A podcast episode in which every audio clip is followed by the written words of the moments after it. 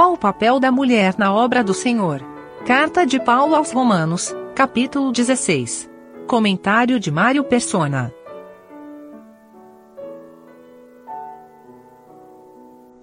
São cerca de 26 nomes aqui, aproximadamente, que Paulo menciona uh, na, sua, na sua epístola, enviando saudações e, e re recomendando alguns. E muitos aqui são irmãs, são mulheres. Eu acho que umas nove ou dez, mais ou menos, são irmãs e os outros são irmãos. Tem alguns nomes que é difícil saber se era nome masculino ou feminino. Mas, de qualquer maneira, é importante notar que muitas irmãs são citadas pelo seu trabalho no Senhor e, e também pela ajuda que faziam aos irmãos, e alguns casos, como Priscila e Áquila, os dois são citados juntos como cooperadores de Paulo, e nós encontramos em outras passagens em Atos também os dois atuando.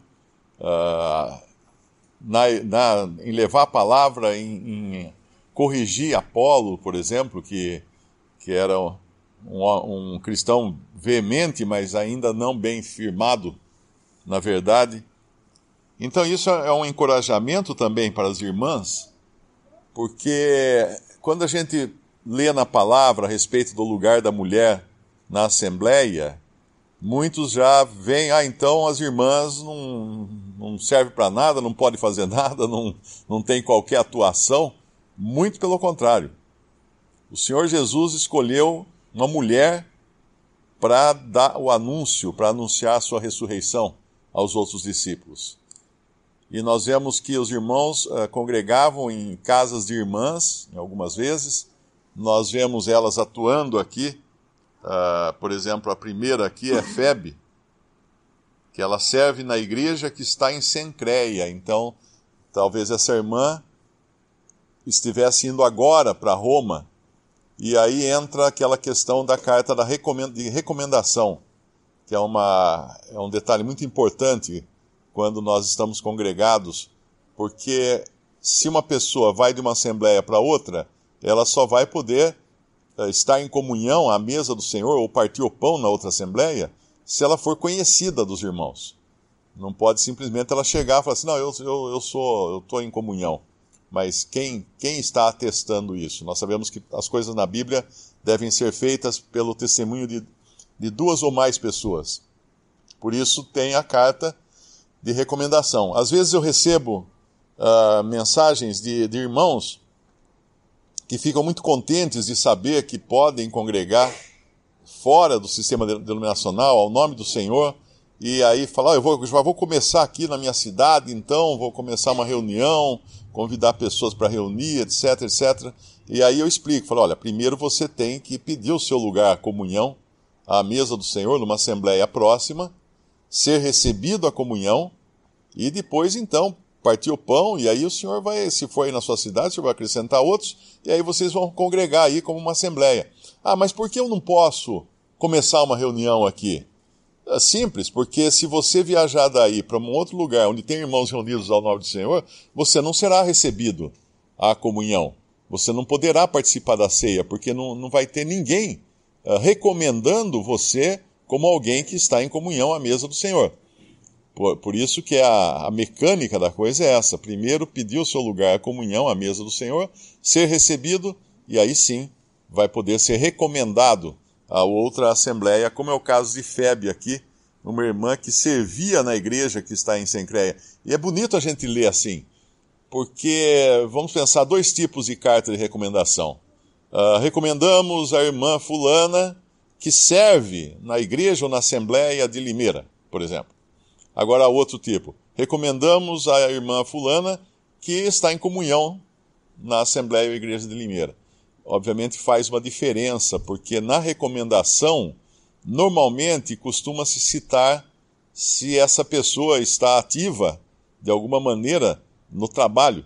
Então, a irmã fulana que ensina as crianças, ou, é, ou a irmã fulana que recebe os irmãos em sua casa, ou hospeda, ou qualquer coisa que tenha uh, uma, uma característica de um serviço na Assembleia. Obviamente, mesmo uma irmã que aparentemente não esteja fazendo algo visível, ela está sempre orando, ela está sempre cuidando uh, das coisas do Senhor, mas esse detalhe aqui, essa palavra serve, é importante nós, nós levarmos em consideração.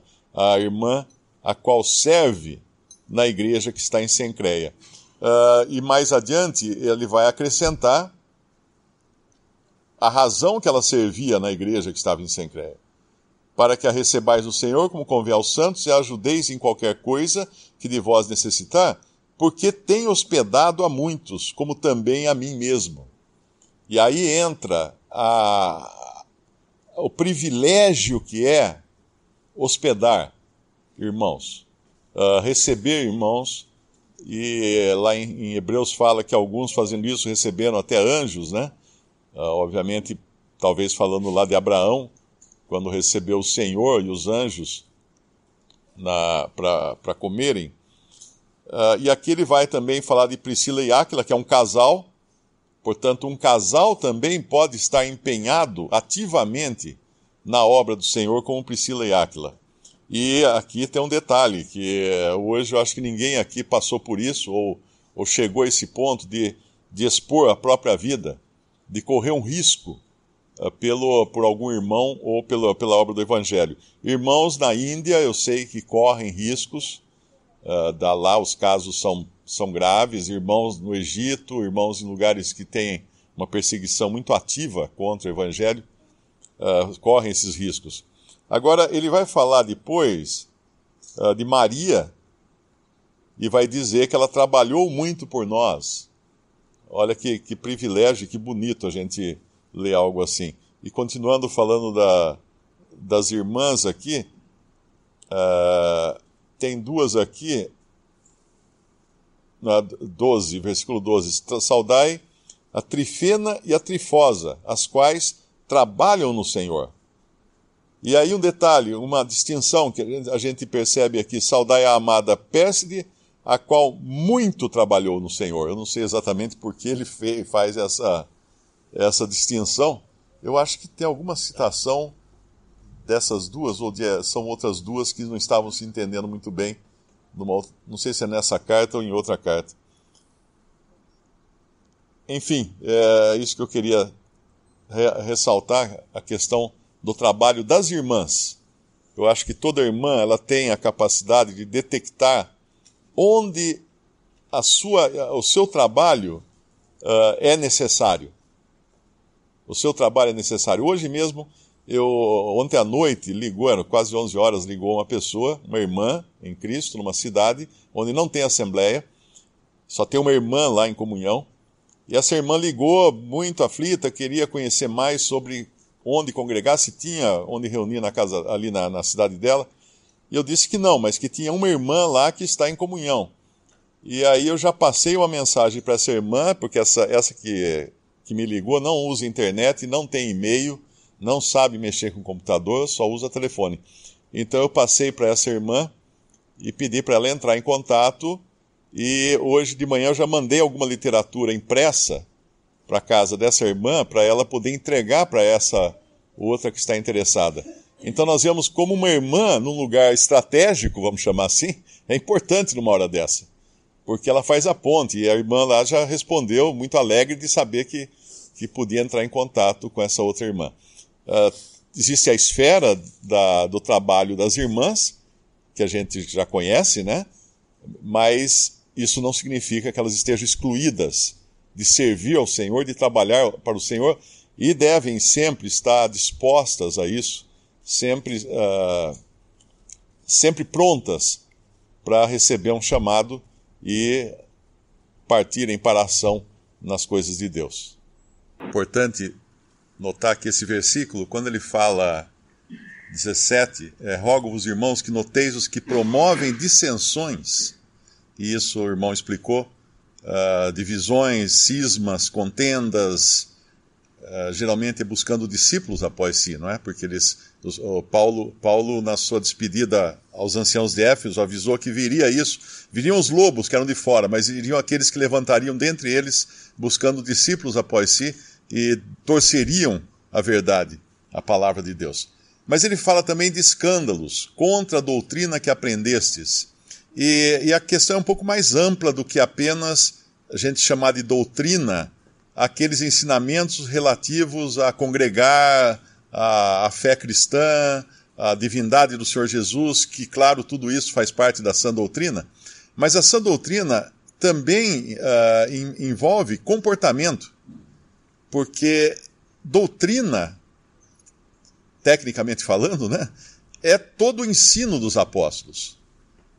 Quando nós vemos aqui sã doutrina, só, só uh, lembrar de uma passagem lá de Mateus 18, quando, quando o Senhor instituiu aquela questão de, de dois ou três estarem congregados ao nome do Senhor, as, o fundamento da Assembleia foi basicamente anunciado ali, embora ainda não existisse a igreja congregada, mas o Senhor prometeu estar no meio e a sua autoridade exercida sobre aquele meio, mas toda a conversa ali começa porque um irmão tinha algo contra outro irmão. E aí ele vai discorrer disso até chegar no ponto que, se não escutar a, a igreja, considera-o como um gentil publicano. Então é, é, era uma questão apenas de disputa pessoal entre duas pessoas, de desentendimento entre duas pessoas. Então aí nós vemos até onde vai uh, esse, essa passagem aqui que nos fala de escândalos. Também lá em no, no, em 2 Tessalonicenses, no capítulo 3, versículo 6, o apóstolo fala assim: Mandamos-vos, porém, irmãos, em nome de nosso Senhor Jesus Cristo, que vos aparteis de todo irmão que andar desordenadamente e não segundo a tradição que de nós recebeu. Aqui não está falando apenas de, de doutrina no sentido de, de fundamentos da fé cristã, né, do, como a gente fala da divindade de Cristo, da santidade, coisa assim, mas também do andar. Do andar, que não andar, que todo irmão que andar desordenadamente e não seguindo a tradição que de nós recebeu. Uh, depois ele vai falar também do. Bom, basicamente era isso. Mas uh, um outro ponto que é importante aqui, todo, todo a gente estava falando de mulher, né, de irmãs.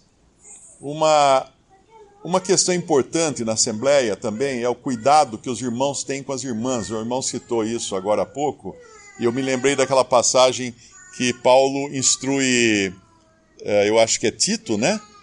Que ele fosse, quando fosse uh, falar aos jovens, aos anciãos, aos servos, ele fala às irmãs, às anciãs, né? As irmãs anciãs, para que estas instruam as mais jovens a serem castas, donas de casa, boas donas de casa, amarem seus maridos etc, etc. Isso está, acho que em Tito, se não me engano. É um princípio importante, talvez a gente possa ir lá, porque é um princípio importante do ministério de irmãos. É dois? Eu acho que é Tito, cap, Tito capítulo 2, isso. Tito capítulo 2. Uh, ah, tu, porém, fala o que convém à sã doutrina.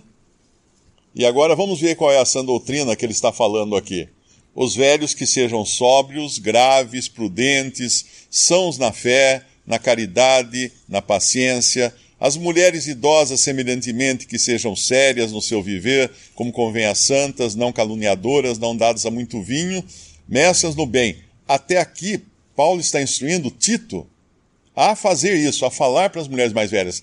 Aí, no versículo 4, para que as mulheres idosas ensinem as mulheres novas a serem prudentes, a amarem seus maridos e amarem seus filhos, a serem moderadas, castas, boas donas de casa, sujeitos a seu marido, a fim de que a palavra de Deus não seja blasfemada.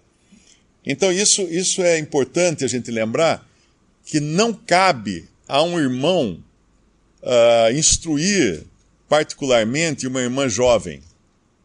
Isso cabe a, um, a uma irmã mais velha. Eu tenho sempre tomado esse cuidado quando irmãs jovens perguntam alguma coisa sobre a Bíblia, né? Eu respondo tudo, mas quando começa coisa sobre relacionamento uh, com o marido, com o namorado e tal, eu costumo passar para uma irmã mais velha, mais experiente, para que ela continue a correspondência.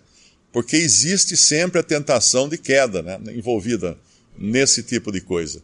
Uh, uma outra coisa importante também é que o escândalo uh, vem também do marido. Não só a esposa que pode causar o escândalo, vem o marido, né? Lá em Efésios capítulo 5, nós encontramos como um marido deve tratar sua esposa.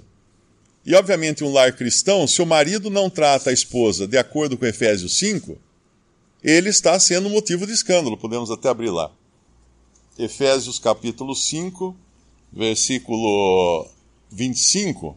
Vós, maridos, amai vossa mulher, como também Cristo amou a igreja e a si mesmo se entregou por ela para santificar, purificando-a com a lavagem da água pela palavra, para apresentar a si mesma igreja gloriosa, sem mácula, sem ruga, coisa semelhante, mas santa e irrepreensível. Assim devem os maridos amar sua própria mulher como a seu próprio corpo.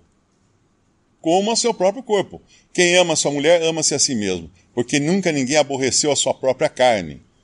Mas antes a alimenta e sustenta, como também o Senhor a igreja. Essa, sema, essa semana eu, eu vi no, na, uma notícia né, na, na internet, no jornal, uma professora com o olho todo inchado, arrebentado, roxo, que apanhou de um aluno adolescente dentro da sala de aula. E aí eu fiquei pensando, imagina esse garoto quando for marido. Como ele vai tratar a esposa dele se a esposa dele um dia uh, for contrária ao que ele diz ou alguma coisa assim? Ele vai quebrar a cara dela também. Essa semana também coincidiu. Eu, eu quando trabalhei, uh, fazia arquitetura em Santos, eu trabalhava eu era estagiário, estagiário do escritório de arquitetura de um primo meu, de um, de um primo por parte do meu pai, que já faleceu. E essa semana eu tive uma surpresa muito boa de receber o filho dele e o filho dele, o filho desse, desse filho do meu primo. Eles vieram almoçar em casa, conversamos bastante. E eles estão com uma empresa desenvolvendo um aplicativo junto com a universidade, não sei se é a PUC ou a, ou a Unicamp, uh, um aplicativo para mulher que é agredida em casa poder, sem que o marido saiba, mandar uma mensagem rapidamente, instantânea, para ser socorrida. Olha que ponto nós tivemos que chegar com isso. Obviamente, isso é o mundo, né? isso é a, a maneira que o mundo age. Uh, mas num lar cristão, claro, não tem, não teria que ter um aplicativo desse. Jamais uh, instalado no celular de uma, de uma esposa cristã.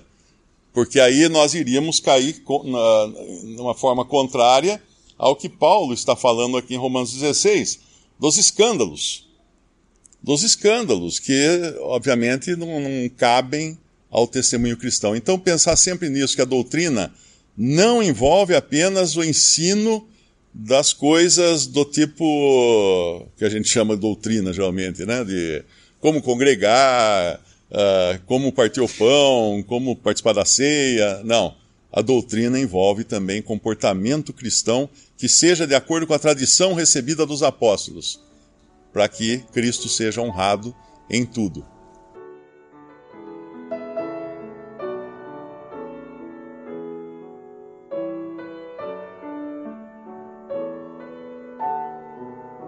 Visite respondi.com.br.